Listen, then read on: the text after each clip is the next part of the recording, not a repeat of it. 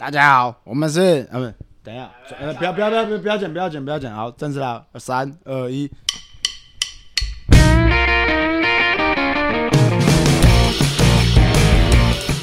哎，大家好，我是谢宁。我是阿伟，阿叔，啊，阿叔，你不是说今天要讲什么故事？呃，啊但我们故事之前呢、首先呢，我们先欢迎我们的台版人形你上 Skyline GTR R 三四归国了。为什么是你上 Skyline？因为东瀛战神嘛，那是我给嘉伟的昵称啦，也是期许的昵称啦。嘉伟，你你周二没来啊？有然后有发生一件事情啊，什么事？就是周二我跟庆玲都没有睡饱，那主要是我是打电动，所以那天练得很辛苦。啊，庆玲是阿妈出事，去有送到医院，嗯，呃，然后然后请你讲一下，大致讲一下阿妈到底怎么出事的。他就从那个楼梯上摔下来啊，然后从二三楼摔到二楼吧，然后头落地啊，然后就昏迷了。这个是是真的哦。这这真的，没在跟你开玩笑、不是真的啊、等一下，刚刚不是刚 刚不是说要笑话吗？怎么鬼转到阿妈听嘛，这不是笑话啦。等一下切入到笑话，我想我怕我不知道这个突然有个阿妈出事故，我等下不知道该不该笑哎。反反正一开始就很严重，然后那时候我就想说，就我爸就打电话跟我说，就说阿阿妈阿妈出事了，我就说哈怎样？然后他他说什么？就他就是摔倒啊，然后颈椎断掉啊，然后颅内出血啊，肋骨断两根，然后右肩脱臼。我想说干，我阿妈九十岁，我想说我阿妈应该去了吧。然后想我到医院的时候，我阿妈竟然可以跟我讲话，我他妈傻眼这样。对，那个这边跟大家也不算喂教啦，就是我看过大部分像青林他阿妈，通常身体是很硬朗，因为青林讲说他阿妈自己，哎、阿妈几岁？九十岁还会自己出去走动啊，买菜吧，都可以嘛。都正常啊，失去也是正常。对啊，你看我我在我就是跟大家喂教一下，就是一定要运动啦，不管多老，能延年长寿这样。主要是庆玲收到通知的时候啊，他就急忙到医院去看他阿嬷，然后到了加护病房后，因为他阿妈就是很很严重，但是到加护病房后，他阿嬷还可以跟他讲话，庆玲就是放心多了。然后庆玲就关心问他阿嬷，用台语问他说：“啊阿嬷阿嬷阿那医生安怎讲？”就阿妈就说：“啊啊医生啊 doctor。” 干，你阿妈那么幽默哦，对，然后你阿妈比你好笑哎。公然小、啊，你肋骨断两根，应该讲不出这种笑话。我应该只在干，你们不要不要跟我讲话。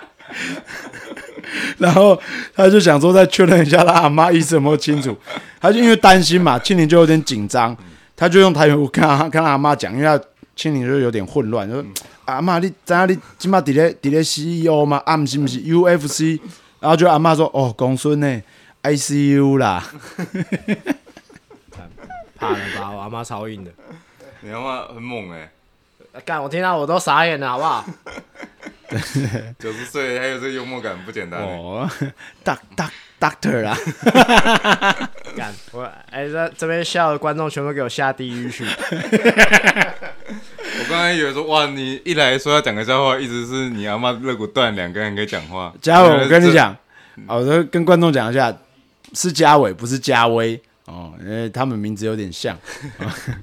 嘉嘉伟啊，这个是千真万确的事情，我只是拿来讲而已。好好好，哎、我阿妈不止肋骨断两根，好不好？她还颅内出血，还有她颈椎断掉、哎颈椎对啊，颈椎，对啊，颈椎断掉啊。然后因为她没有伤到神经美，所以她其实还可以动，就不会瘫痪。我真的觉得，看她真的好猛哦、她到底是，硬派，而且她倒下来的时候，就是她倒的时候，我们家是那种碎石子地板，就很冷呐、然后他倒哦，的时候，十几个小时，天堂天堂路那种，对对，没有到天堂路啊，就是那种，就那碎种石地吧。东西东西掉到地上，你会找不到那种。哦，啊大理石地板呐、呃，就是以前旧式那种对。那种地板，然后很很冰。冰，对，然后他倒在那边昏迷了十二个小时，因为那都没人在家嘛，大家去上班，然后回来的时候就发现他躺在那边这样，然十二个小时，地上都是血，然后马上就救护车，干，他竟然没有事，肋骨断两根，颈椎骨折，然后躺在地上十二个小啊主时。没主要事主要庆林没睡好，是因为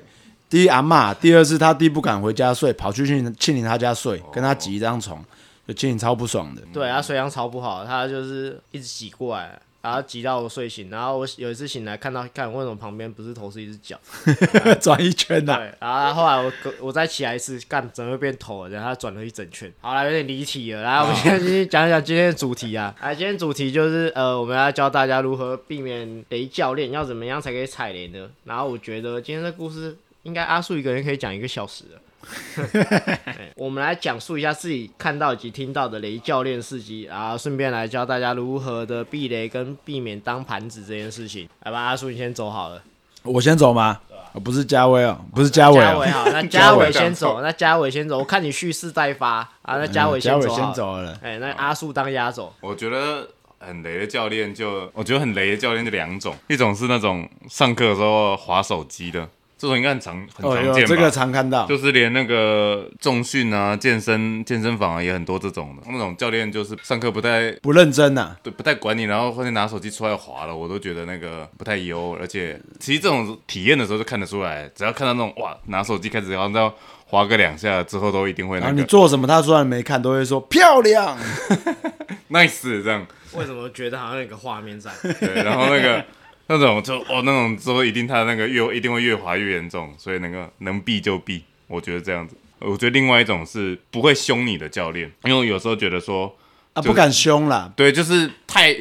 这这当然也要看你的目的啦。如果你今天就是去健身房运动的话，那确实没必要找人凶你。但如果你真的是做做说想学东西，学东西然。后，例如说作为选手想变强的话，就是需要有人在后面鞭策你。那我觉得那个在你进步的路上不会造成那个太大的帮助。建林呢，有什么想法？我，看我的话，我觉得就是挑选教练。我觉得其实讲实在话，就是现在很多健身教练在当拳击教练。然后我觉得就是说，你要教拳击没关系，教拳击这种事就是一个推广嘛。现在大家想运动，可是我觉得你教可以，但是不可以乱教啊。就很多基本动作，就其实就是非常的糟糕，然后交给学员，然后对他们来说可能是运动吧，可是对于拳击专项人来说，就觉得是一种侮辱。第一堂课就开始教勾拳，这样对不对？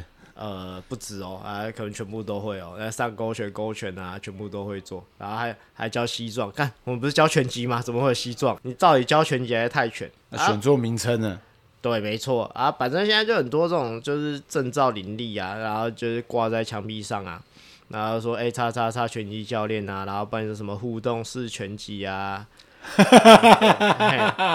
怎么觉得有点地图炮的感觉？你再挑一个拳击教练的话，第一个就是呃，你就是第一个先看过他没有打过比赛。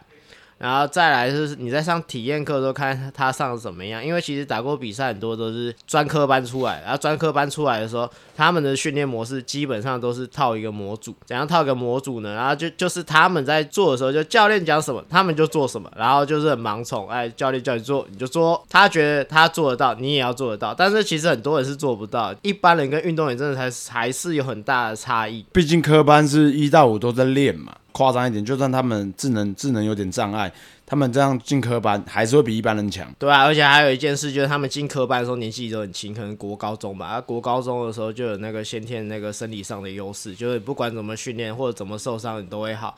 可是你出来教，基本上教都是社会人士，只要他受伤啊，或者是顶不住啊，他就直接爆掉。所以其实就是很多科班的出来教练就抓不太到这个精髓，所以他们就是常常把人家抄到爆掉。嗯认同，对啊，然后超到爆掉就是，感觉超到爆掉是超级智障的一件事情，就是他们会带给学员很一个稍微错误的价值观，就是只要有累就是训练到，那不是啊，靠我叫你去折返跑一百次，你也是会累啊，那只是你会受伤而已啊。所以他们的训练模式就是，哎、他们用选手的训练模式套在一般人的身上，然后就是没有技术，就是一直抄，一直干，然后就是，哎、你这个打不好啊，怎样啊？他也不会，哎、你怎么打不好？就是一直教你动作，你就去练基本功就对了。他们可能忘记他们一开始进校队是一开始怎么练，他们只记得哦，他们变强了以后，然后是怎么练，然后就直接从那个中间开始教俱乐部选手、学生呐、有可能是这样。哦，对啊，因为毕竟他们练了十几年嘛。还有哦，还有另外一个教练就很智障，就是看上课的时候就叫跳学生跳一个一百个波比跳，看为什么为什么要跳波比跳？为什么要跳一百个？跳波比跳就算了，为什么要跳一百个这样？中间跳是可以啦，但是我说我说中后段体能的话是可以，但一开始这样跳就容易受伤吧？对啊，基本上波比跳就是一个高冲击的训练。什么叫高冲击？就是你落地的瞬间很大力，基本上就是一般人的话，膝盖啊、肩膀的稳定性是不太够，它而且它那边很多韧带，你只要接受那高冲击，它其实很容易受伤，因为像波比跳这种就是毫无意义的训练方式，它就是很累，就是你要增加爆发力，它也没有爆发力啊，啊，你要增加肌力，我觉得你只会受伤而已。跳十个就算了，跳一百个就是我真他妈觉得问号诶、然后那波比跳波比跳的帮助性在哪里啊？肩膀跟膝盖坏掉吧，啊，那没有帮助性吗？很低很低啊，就是它的效益跟它效益不高就对了。对，就很差。就是你要加速度，其实加速度也没有多快，有啦，很累而已啊，就是心肺可以拉很高啦。哦，那就是心肺拉高，所以所以它的优势就是心肺啦。对啊，讲实在话，它的它的优势就是心肺。对，除了心肺之外，庆林老师就不推了。对啊，就就是这样啊。主要就是主要我看那个塔巴塔，有些塔巴塔环节有波比跳啊，我才十五秒做出来，可能七八的把七八下到十下。应该讲专业一点，就是目的取向不一样。嗯，啊，目的取向的话，就比如说波比跳是一个很累的运动，然后因为塔巴塔它所要所需要是后燃效应，就是它让你的心跳拉到一个高度，然后就算没有在运动的时候，你还是可以燃烧你的热量。但是对于运动员来说，波比跳是一个没有什么太大实质性帮助的动作。所以哦庆林老师的意思是有带你做塔巴塔，哎、有带你做波比跳的都不是好教练，我操！意思是这样吗？那我可能也不是，你可以，大家都中箭。你可以跳，但是不要跳到一百下，好不好？哎、跳一百下，那教练通常都会旁边划手机。你跳一百下至少要十分钟啊！啊，一堂课一个小时，十分钟就这样不见了，你不觉得很冤枉吗？啊哎，，真的，我觉得那种要你做长时间训练，例如说什么一百个波比跳，或者说哇冲沙袋冲三分钟，然后如果教练不是在旁边，例如说扶着沙袋，然后帮你哎、加油加油加油，是在那边划手机的话，那个 emoji 不太一样。真的真的有差。差很多、哦。像像我我我自己的私教啊，我自己的私教我都会跟学生一起练，发现我我的教练有参与我，当然我觉得这个是好事。但以前我团课也会一起练，但发现我团课一起练，教学的教学的效能会大大降低，因为我我盯不到别人，如果我一起练，所以我发现不行。虽然我一起练团课，学生也觉得哇，教练动作可以看，有参与感，但是后来我发现团课真的不行，私教可以。我觉得当拳击教练真的是很辛苦，就是因为我是双七嘛，就是拳击跟肌力体能嘛，所以我教拳击的时候，真的觉得哇，教拳击好累啊。好，第一个就是你要一直看着学生的动作，然后第二个就是你要在一个很快节奏的时候给他指示，就是基就基本上就是你没什么休息啊，学生也没什么休息，两个都很累。啊，有点离题了。然后反正就是我觉得就是雷教练嘛，雷教练就是几个原因，就是第一个就是把你操到爆，什么叫操到爆？就是他完全不管你的状况怎么样，就是干就是做到做到爆就对啊。我我以前是这样练哦。讲到这个，我要讲到另外一个故事，因为我以前干过这种事，就刚出来当教练的时候。我也干过这种事，诶、因为我们拳击手都降体重降很快嘛，但是我们是用那种比较很不健康的方式去降体重，比如说脱水，那时候只注意那个数字的变化，然后呢，我那时候女朋友就看到，干，为什么他妈陈庆可以有办法一个礼拜瘦那个三公斤这样？啊，为什么都没有办法？他然后他就叫我去运动，然后我就想说，哦，好啊，我带你去运动啊，我就带他去操场跑步，就跑什么跑间歇跑，干他跑到嘴唇都白了，然后我就说，看为什么你撑不下去这样？因 为我觉得我就可以做完，为什么你做不完这样？他说，然后他一直摇头，看，我真的不行，好坏哦，你他妈的！然后我在旁边就一直在鞭策他，我说你可以，可以这样。然后因为以前大家就是一起练的时候说，哎、撑啊，冲下去啊，为什么撑不撑不下去？这这一点嘉伟就做比较好，他只要看到漂亮女生，他不会抄她，他就是哦是私下约了。他可能这 这个是抄在别的地方啊、哦，我不知道你 你讲太太细腻了，我我不懂啦。不止嘉伟，还有嘉威也是，啊，他们那个上次走在西门町，庆林跟我说走在走在西门町看到嘉伟，诶，奇怪，带的不是自己的女朋友干的是啊！我讲出来了，嘉伟你女朋友不会听。啊，嘉伟，你有没有什么要解释的？我没有什么要解释，他有不在场证明啊，他在日本啊、我人又不在西门町。啊，哦，他直接放弃解释啊，反反正就是我觉得就是呃，因为校校队嘛，就是他他们就是用一个模组去训练，他就觉得他练十年都是这样说，你也是这样这样这样练，但是他们没有想到一件事，就是他们从小这样练，然后从小就是会有先天上的体能优势跟那个生生理优势，所以他们就用以前训练的模式去训练学员，然后但是很多学员都会爆掉。啊，所以通常挑选教练的话，第一个最好是挑选那种从业时间够久的教练，就是他可能教了五年啊或十年啊，然后再来就是你可以听听看他的学生的反馈，就是他学生就觉得，哎、这个教练很优秀，很会教，哎、这个教练教的不错。那如果他很多学生这样讲，那基本上你就可以选这个教练。大部分大部分，我就跟大家讲一下，大部分大家都会先看哦，比如说我要去这个运动场馆，然后看我要怎选一个教练，然后去看他的履历。但其实这个都是表面，因为要要拿要拿那些证照，其实蛮简单的，花钱就好了。讲实在这样，但比较难的证照是要去读书。可是我们就就讲拳击好了，拳击证照其实不难拿，所以大家可以上网查一下这间馆或是这个教练好不好，上网就找得到了。如果他他如果不出名，你可以试试看，因为他还搞不好他是蛮强，只是他没有那么有名。对吧？就是有一些刚出刚出来的教练啊，他可能就是不太会教，但是未来有可能会教的很好，你给他可以给他教教看。所以大家其实不要看那个什么教练的他的履历，比如说他打打好多比赛，国哪怕是国际赛，都这个东西其实先不用看。对啊，就算他拿了很多全国冠军啊，啊几连霸、啊，多强多强，他有还是有可能上课的时候玩玩头发跟玩手机这样。说到这个，我想要补充一下，我觉得这个是学拳嘛。然后，如果你作为选手啊，要挑拳馆的话，像我那个那时候挑拳馆，我挑在杜家夫嘛。然后那时候选那个拳馆，除了这边打岔一下，嘉伟现在讲的是日本的，哦，对对对对，我现在在日本打那个职业拳击。大家 Google 好久杜家夫到底在哪里这样？你如果 Google 杜家夫的话，会 Google 到冲绳琉琉球的一个一个一个岛，但是它同时也是一个姓啊，就是我们会长的姓。然后我那时候会选那个拳馆啊，是因为第一个当然就是离家够近了。然后第二个其实是因为他也不是会教或什么之类的，他小。我作为一个外国人，然后我想要作为一个职业拳手出道的话，如果就是一开始去我就挑那种，例如说紧张紧张上上名很出名，哎，锦上上名那个拳馆那个大桥嘛，如果我就挑那个大桥去的话，哇，我一定那个，我一定一辈子没有机会在那边打比赛，就因为锦上在那边，所以很多那种日本的校队。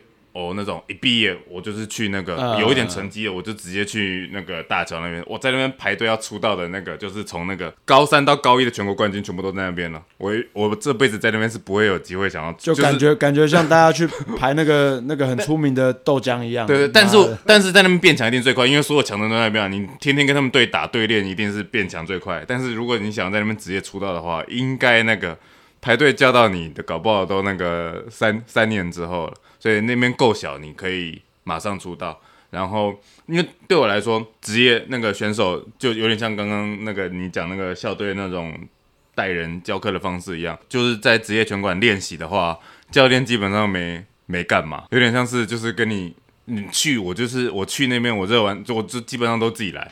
教练就是带你打那个打两回合，总共合计六分钟的靶，剩下时间剩下时间你就是在那边自己打沙袋啊，或者是挥空拳啊，挥挥拳，然后跳绳，你就自己干自己的事情。选手全部都这样子，就是你就，但是你要求就是每天要到，我我不管你练，你到的时候我就是带你打两回合的靶，剩下是至至少要求剩下剩下时间你自己顾自己的，所以教练基本上起不到一个教学社会人去学拳找教练，跟选手找教练那个出发点不太一样。一般人找教练，你可能要找会教的，教学的方式跟他的个性啊或什么之类，就很看教学的品质。但如果选手找教练的话，我觉得第一个是看拳馆有没有名气，他有没有办法让你变红，然后跟那种比较有点像是找经纪人那种角色。啊，就是，但是那种训练或什么，如果你是今天是选手的话，我觉得训练如果是一般人的话，那你那个训练或干嘛这，你就是完全不懂嘛，所以就是那是完全交给教练。那他的怎么训练，训练的方式就很重要啊。日本是这样子啊，日本是这样子，就是有点像是拳手就签给拳经纪约，就签签给拳馆。美国好像不是这样子，看我们今天讲教练了，变成经纪人 教练也是啊，教练就是选手的教练，选手的教练跟哦。一般人学员的教练，我觉得角哦，色不太一样。，其实选手教练跟一般的教练就差在哪里？差在战术的灵活度，还有就是他看选手的专精度。就是他，比如说他看一个选手，就是说，哎、这个选手缺少什么，强什么啊？通常他缺少的东西就是，哎、就是稍微补强就好。你应该要补强他更强的东西。你把他练那个很平均的话，基本上这个选手是不会多强。所以你要虽然要补足他的弱项，但是要更加强化他的强项。所以我觉得选手教练应该需要比较注重的就是这这件事情。然后另外一件事就是，呃，我之前去泰国跟中国，就是有给职业的教练教过。然后泰国的教练，哦，泰国的教练他以前跟那个 Manny Pacquiao 打过，干他被跟美尼帕乔打过，听到的时候把他当偶像，可他他好像第三回有被 KO 吧，对对，还打到飞起来那种。然后反正在泰国的时候，他他就过来的时候，他就在旁边盯着你训练，他也不太会给你什么。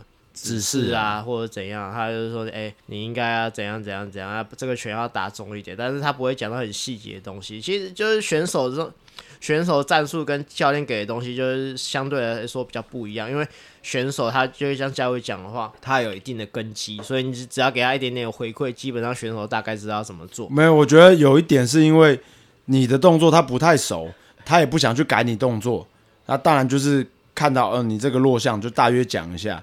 搞不好他想教，只是他觉得他教了你根本改不了，你根本不会变成他要的动作，因为你习惯了，也有可能是这样。对，没错，阿叔讲的讲的没错。还有一件事就是习惯，就是当你一个选手就习惯一个动作的时候，硬把他动作改回来的话，我跟你讲，他会打得更烂。对，所以就是其实上就是你要在他根基上面给他加强，这些选手教练应该要做的事。就是我那时候去中国啊，那时候的训练员就讲过一句话，那个训练员他曾经在 Roy Jones 巅峰的时候带过他，因为中国人有钱嘛，他他们很容易请一些很有钱的教练，但是我觉得他他去那边就感觉是练财的，靠背。好，因为因为因为他在那边，嗯，我觉得他有点散漫。啊，反正他讲一句很重点的话，就是说，他说如果有个教练教出来选手全部都长得一样的话，代表这个教练很不会教。他他觉得每个教练应该根据每个选手的特长啊，然后他的个性啊，去训练这个选手。所以如果一个教练下面教出来每个选手打的全部都长得一样，那代表这教练很烂。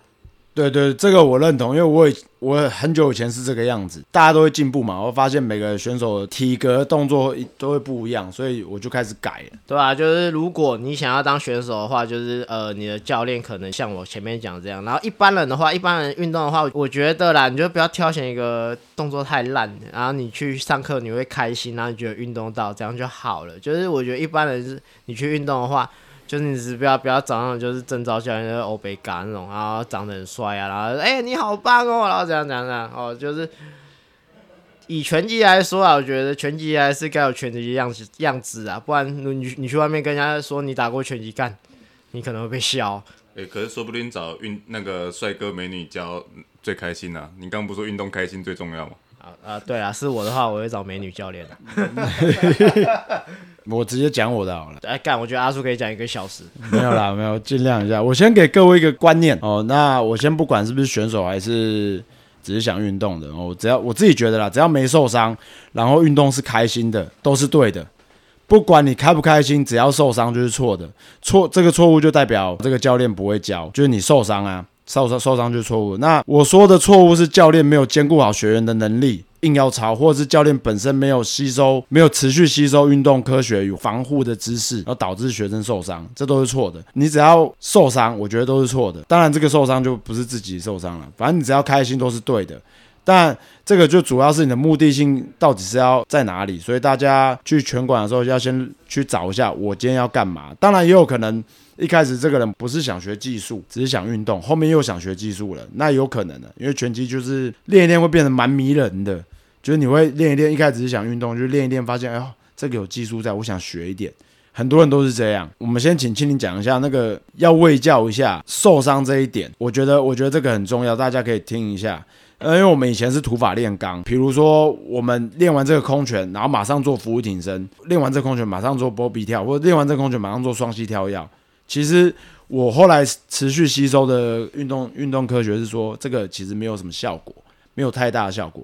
那为什么有些人呢、他可以继续练起来？因为他们都是土法炼钢练出来，他们早就会了，所以他们这样练不会掉多少。但他们如果一开始没有这样练，搞不好进步更快。然后我们请庆林讲一下，这你看这样对吗？就是你练一个专项，练到一半又做了一个另外一个专项，哦，你说专项啊？如果单指专项的话，就是你每个都占的话，一定不会多强啊。可是如果讲到以肌力体能的话，就是其实上就是现在因为资讯比较流通嘛，然后讲肌力体能的话，现在就是其实很多优秀的教练就特别请肌力体能教练，但是还是有一些很厉害的选手，他是用土法炼钢的方式练起来的。然后基本上这就是幸存者偏差，因为你看到他土法炼钢练起来，然后他很强，你就觉得这种方式有用，但是你没有看到后面的牺牲更多，就是他用那种土法炼钢练起来，只是因为他先天的体质好，他就他就是天选之人呐、所以他可以用这种方式练起来，但基本上大家是用这种方式练不起来，你只是看到那一小撮人，就像你照麦泰森训练方式训练也不会成为他，用 Michael Joe 的方式训练，你也没办法跳跟他一样高，你只能用一个就一个套组，就是。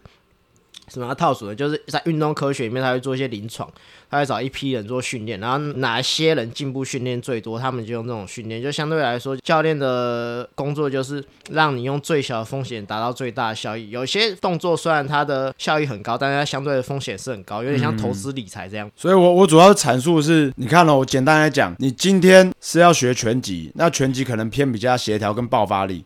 结果你中间又跑去做比较偏激励重训的两个不同专项，所以庆林这个应该是不会进步吧？很多人就会觉得说，哎、我练健力三项的重量多重，所以我在拳击的项目的拳击可以到多强多重，但是其实并没有。这这中间还有牵扯到一个迁移训练，就是你要把这个东西带到另外一个东西的时候，但是很多人就是很自以为就是，哎、我干我这个可以做多重啊，然后这个多强啊，我打拳击就一定很重，就是那种感觉就好像你打拳击机都可以破台，但是打拳击都打不到人一样。很多教练是以前土法炼钢练起来的。庆龄刚刚说有些就是他先他是先天条件好嘛，但我觉得不完全是这样，是因为他就是被丢到这个环境，他练了一年一定会变强啊，就算是土法炼钢。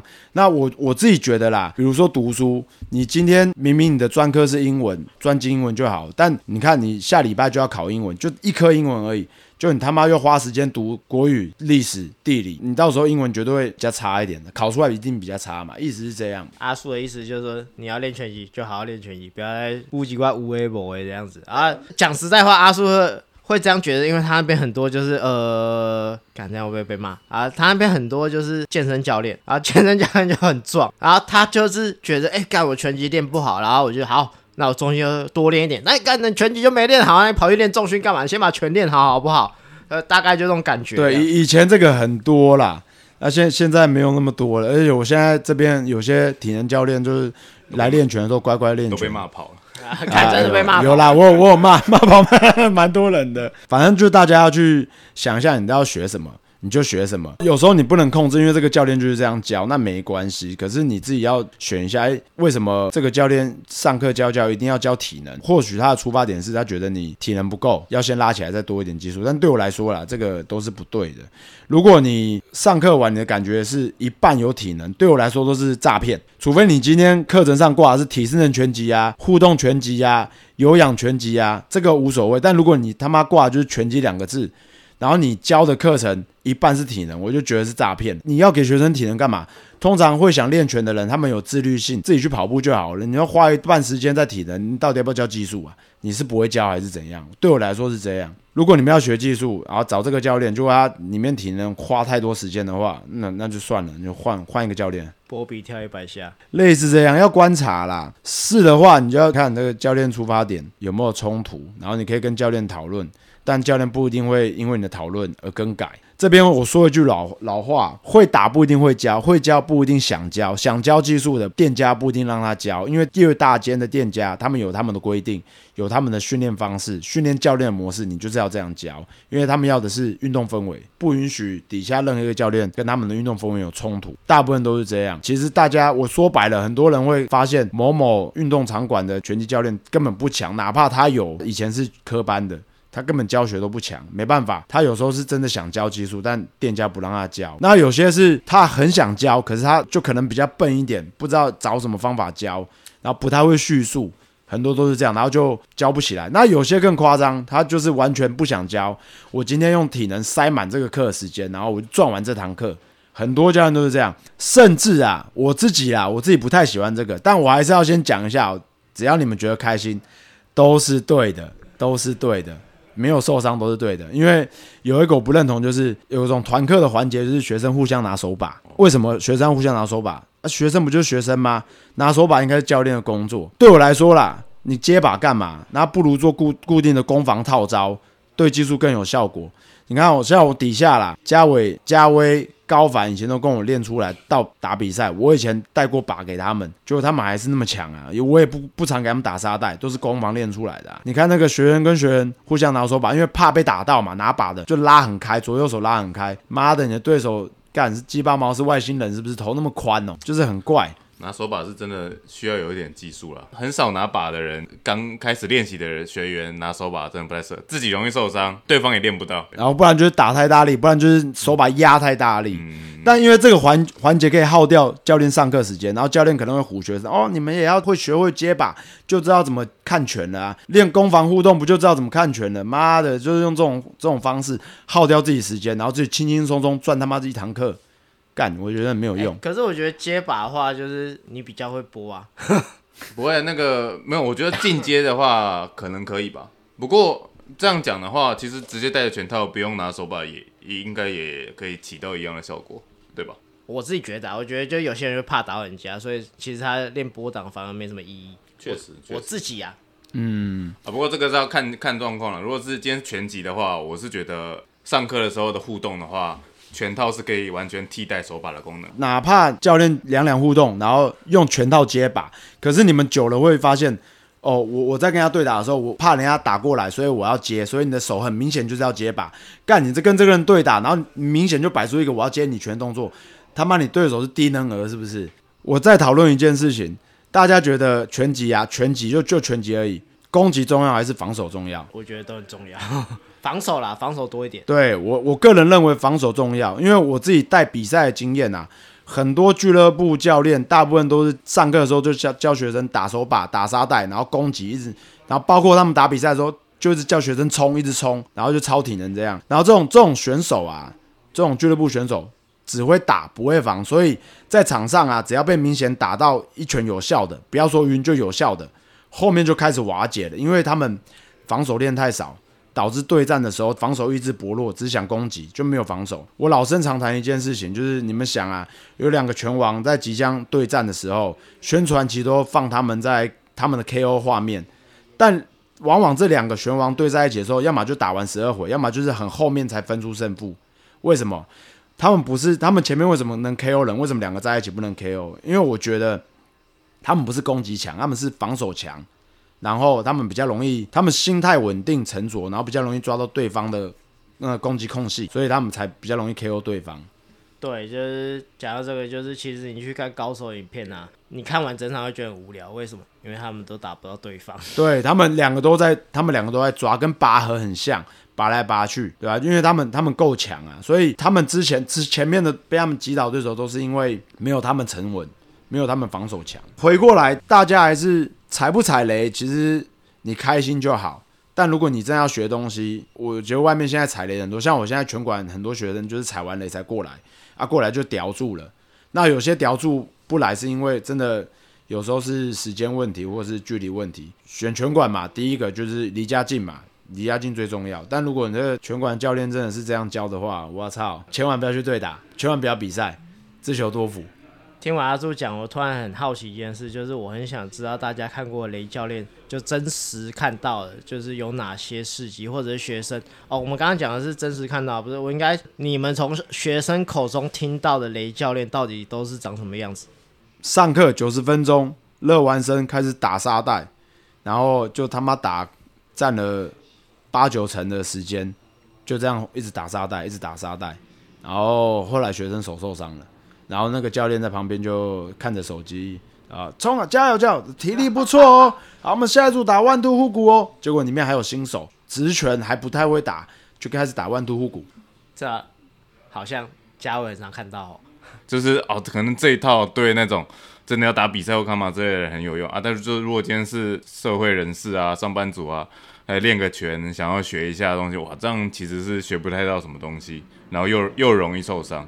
另外一种常听学生抱怨的，就是那种男教练啊，看到女生学员，然后比较漂亮一点，上课的那个重心聚焦在美女学员身上，就是你就会感觉说，其他的学员很明显被冷落的感觉，就是啊，例如说两两分组在练习的时候啊，那个教练可能就会在比较集中在那一区这样绕来绕去，然后其他的那个就聚光灯很明显就聚在那个地方，有有有，这个我也看过。学其他学员就会被冷落，我觉得不太好。讲到这个，我就想到就是有一些女生会穿低胸，然后就有一些不孝教练就会一直叫她做 rolling，rolling 就是钟摆，就是你要整个抱起来，然后蹲下去再站起来，然后蹲下去再站起来，这样，哎、哎，基他可以看到亚那个马里亚海沟，没错，通常去这样不是也都是穿运动内衣吗？看得到吗？不是啊，你不会一直叫人家 rolling 啊，他是一直叫人家 rolling 呢、欸，落一整堂堂课那种、欸，哦，这是你听过的、看过的事情，还听过的。呃，都有。像像我我自己跟现在跟庆林练，我们是功能性嘛，功能性训练啊，然后牵引训练啊。在庆林之前，我就有吸收很多近年来的运动科学，然后在庆林这边练吸收更多。当然我，我以前也是土法炼钢带学生，我有进步了啊，但以前会想到以前那种做法。当然，我以前那种做法还是教出很多选手，只是如果不是以前那个那种教法，是现在这种教法，选手会更快产出啦，更不会容易受伤。跟以前选手学生道歉一下，就是那时候我那个知识不足。教教教练退钱啊，没有没有没有，这还好吧？我觉得时代本来就进步啊。你看阿里以前，或者是在更久那种电视画面都还是黑白的时代选手，哪一个不是土法炼钢？所以所以我这边讲一下，我我这边教拳的服务宗旨就是不退费，教错不退费。那个是阿叔一点零，现在是阿叔二点零了。哎，可能三点零了这样。我突然想到，第一个就是我有一次就是去一个常做的场馆，因为我以前自由教练嘛，然后就看到有人在教泰拳，基本上就是你以前选手看到的时候，你就会哎、注意一下，就是哎、有人在教拳呢。然后我就看到那个教练在教是台湾人，然后教两个女生，然后我看一看就觉得看教的好烂哦。后来我看到旁边有个另外一个教练叫泰拳哦，然后身上穿 NGU 的衣服，NGU 是一个台湾一个算是蛮知名的泰拳馆，然后他们都会请泰国教练来，然后那个人就是泰国人，泰国人在教泰拳，然后教的很好，然后旁边的教练我就看他越教越越心虚这样，对比鲜明啊！这个没办法吧？这个可能那个人家对啊，正正正宗的那个看人家从小哎、他从婴儿时期就在打拳了哎、打泰拳了、台湾人卖泰国菜跟泰国人卖泰国菜，然后开在旁边，那当然隔壁的餐厅也会越卖越心虚啊，没办法。哎，就好像就我旁边是一个那个墨西哥人在教拳击，我就觉得哎干。对啊啊不会，我旁边如果是墨西哥人教拳击，我想跟他比哦。那是想比啊，但是教拳的话会有点哎、没有，看看哦，看看哦。哦，我想要呃就另外一个教练就是有一次我去比赛，有一个选手就是体重没到，然后他们那一票人就看起来就是呃比较偏香一点，就是皮肤很黑，然后看起来很精壮。他们的训练方式就就对看起来很强，看起来是很强，可是他们训练是是我看到真是摇头到一个不行，就是他们过磅没，就是在选手没过体重没到，然后通常体重没到的话，就是我们想办法就让体重到，有几种方式，就第一个是脱水，最简单的脱水。所以通通常脱水的时候，我们就穿很厚的衣服，要教选手去跳绳啊、跑个步啊，或者或者在路边一直吐口水。你在路边吐口水，其实也可以降很多体体重。结果就都没有，他教练教他选手干嘛，你知道吗？在家波比跳。我就想说，干，你明天不是要比赛？因为那那是前一天过磅，然后他说干，他都要比赛，你还叫他那边波比跳？他是超重几公斤啊？我不知道他超重多少啊，超重一公斤吧，还是几百？超重一公斤，然后膝盖跟手要受伤了，膝盖跟肩膀要受伤对。啊，他就要比赛了，一直叫波比跳，啊，波比跳到那个体重有到哦、你真的对波比跳很有仇哎、你以前做这个东西受伤过是不是？我没有，我没有，是觉得很智障而已。然后他做波比跳就算了，OK，他只穿一条内裤。那他剪剪个屁呀、对呀、干单，纯训练而已。那个教练是不是不想他赢啊？我在猜啊。我也这么觉得啊。听说他昨就隔一天就被打爆了，这样。哎、我我听完就觉得，嗯，哦，那个教练收了对方钱呐、我至少降重有成功嘛？你就说有没有那个过磅成功嘛？有啊有啊，只是我不知道他做多多少个波比跳，应该两两三百个吧。因为我直接走掉，我就很智障，然后我要想赶快吃东西，我就走掉。我大部分看到就是这样啦。你挂拳击，就是你教的东西里面大部分都不是拳击。